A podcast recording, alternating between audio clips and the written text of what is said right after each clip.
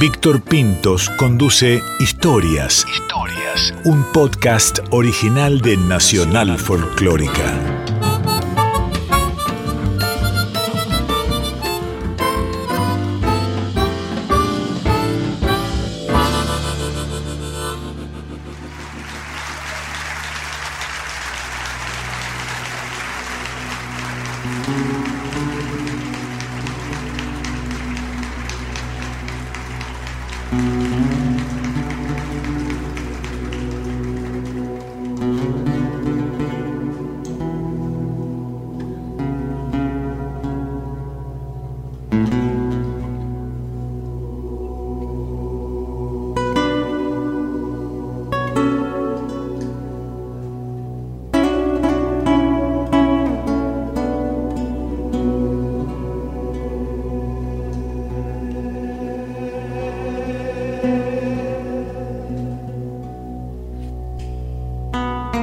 Peteco Carabajal es uno de los folcloristas más destacados de este tiempo.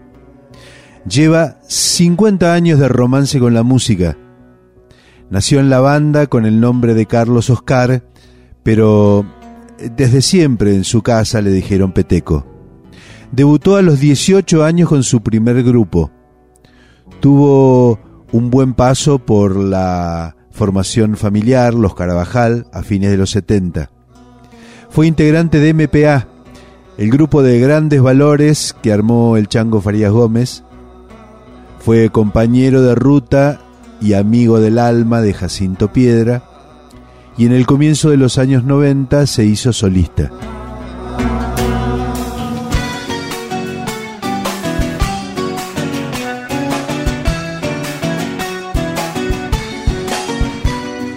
Esta es solo para bailarla, esta simple chacarera. Con un poco de tierrita baila cualquiera.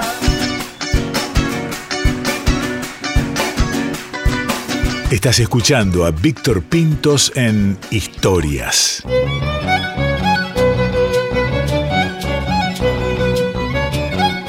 A Peteco lo conozco desde hace muchos años.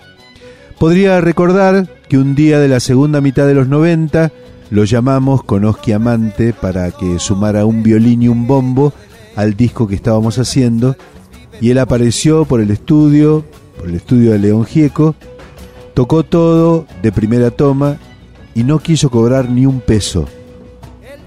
Así figura en el disco debut de Abel Pintos. Podría decir que después viajamos juntos por el país haciendo un espectáculo para niñas y niños de escuelas primarias que se llamaba Borrando Fronteras, en el que contábamos qué maravillosa música tenemos en la Argentina. Podría contar todas las veces que nos encontramos en casa de Mercedes, por alguna razón o porque sí. O cuando jugamos al fútbol en Morón o contra Chico Huarque con Víctor Heredia. O cuando me regaló uno de sus cuadros, porque él también pinta. O cuando invitó a su casa una medianoche de un día de semana a Tao, el nieto de Pete Seeger, para mostrarle chacareras y zambas. Podría contar tanto de Peteco. Una vez nos vimos en Cosquín, poco antes de que tocara en el emblemático festival. Vas a estar muy tarde. Tarde, sí. No me quejo tanto por el, por el horario, porque a veces te toca temprano, a veces tarde, ¿viste? hay mucho, mucha programación.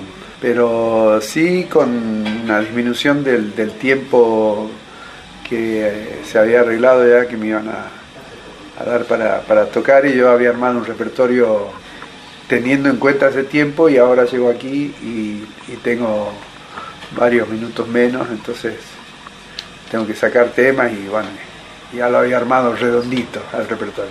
Claro. Qué lástima. Sí. ¿eh? Menos tiempo.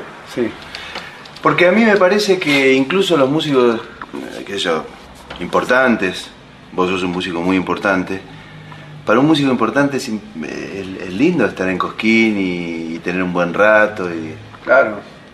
Eh, especialmente Coquín, a mí yo, yo respeto y quiero a todos los festivales.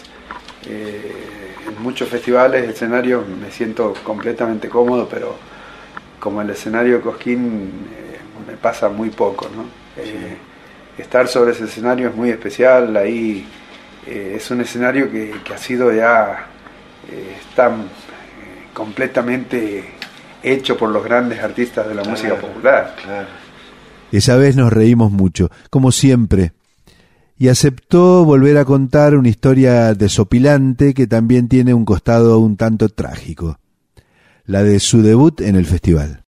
Yo me acuerdo, hace mucho tiempo hicimos una entrevista sobre Cosquín y, y la historia y tu historia, y me parecía increíble y siempre la, siempre la trato de contar, sin mucho detalle, porque no lo recuerdo todos posiblemente, aquella primera vez de tu Cosquín como solista cuando vinieron de Santiago y se le rompió la... ¿Qué era una camioneta? No, no, un colectivo. un colectivo.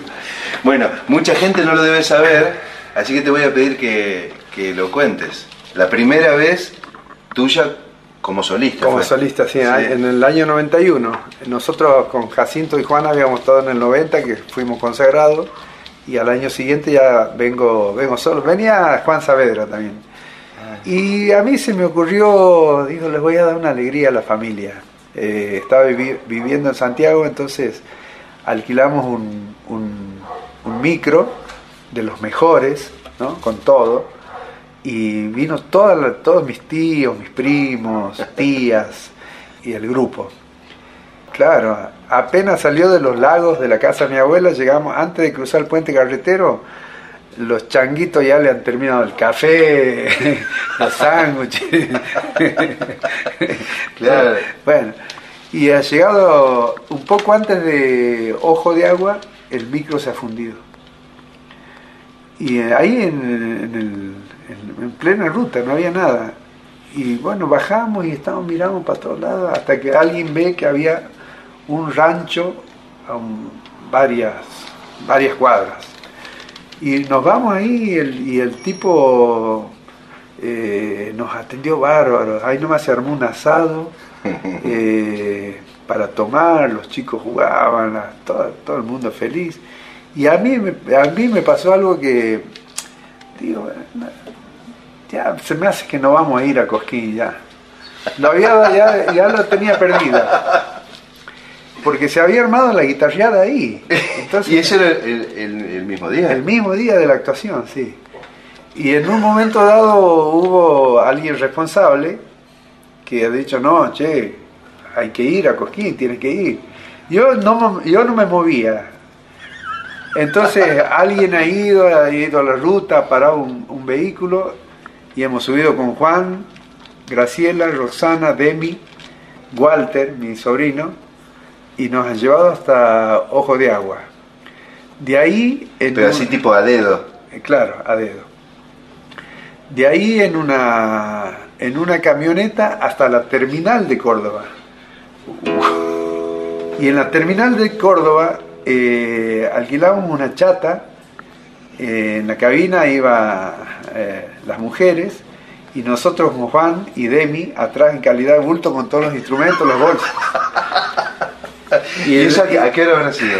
y nosotros salimos, ponerle de la terminal de Córdoba como a las 7 de la tarde. menos. Y íbamos a, llegando ya por ponerle por Vialema C, y íbamos a paso de hombre, porque toda la gente iba para el festival. Y yo sabía que el horario nuestro era de apertura, iba a abrir el festival esa noche. Y íbamos a, ya de estar todo el día en la tierra, Claro. el calor. eh, Sí, un desastre. y yo le, le decía a Juan Saavedra, pensar que toda esta gente, capaz que muchos de estos van a vernos a nosotros.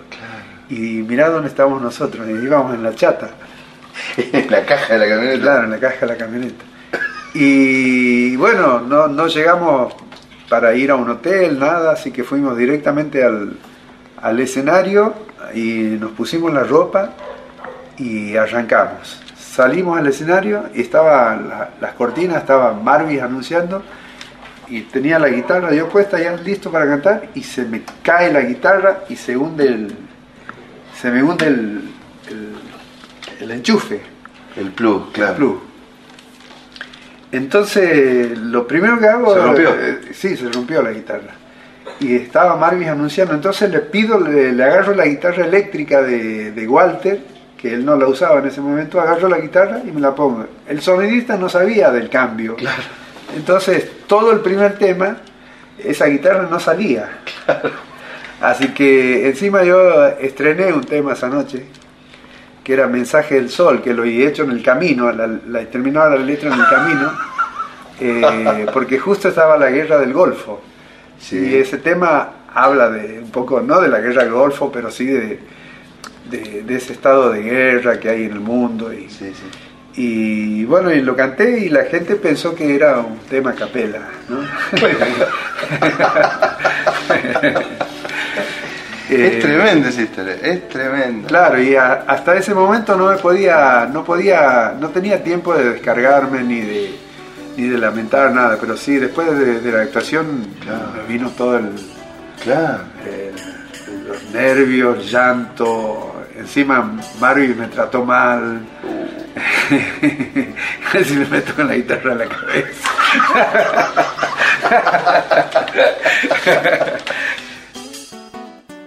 El sol y el atardecer eran mis ojos al despertar.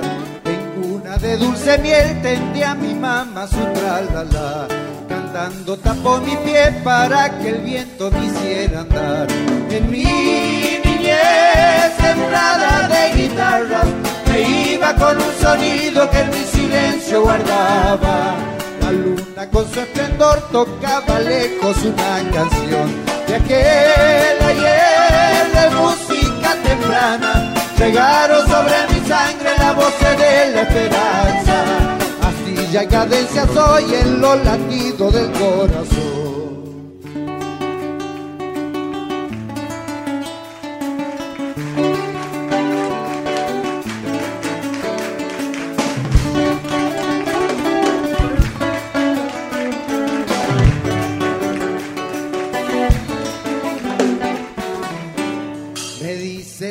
Amanecer, dame tu sueño, Carabajal. El día ya es un violín y no se espera junto al canal.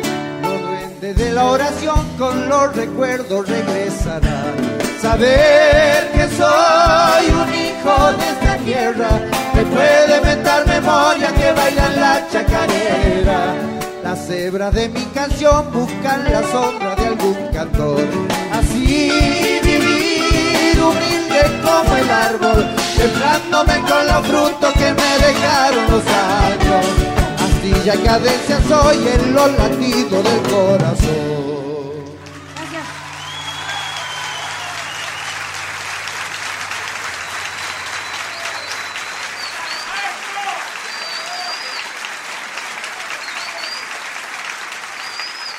Historias.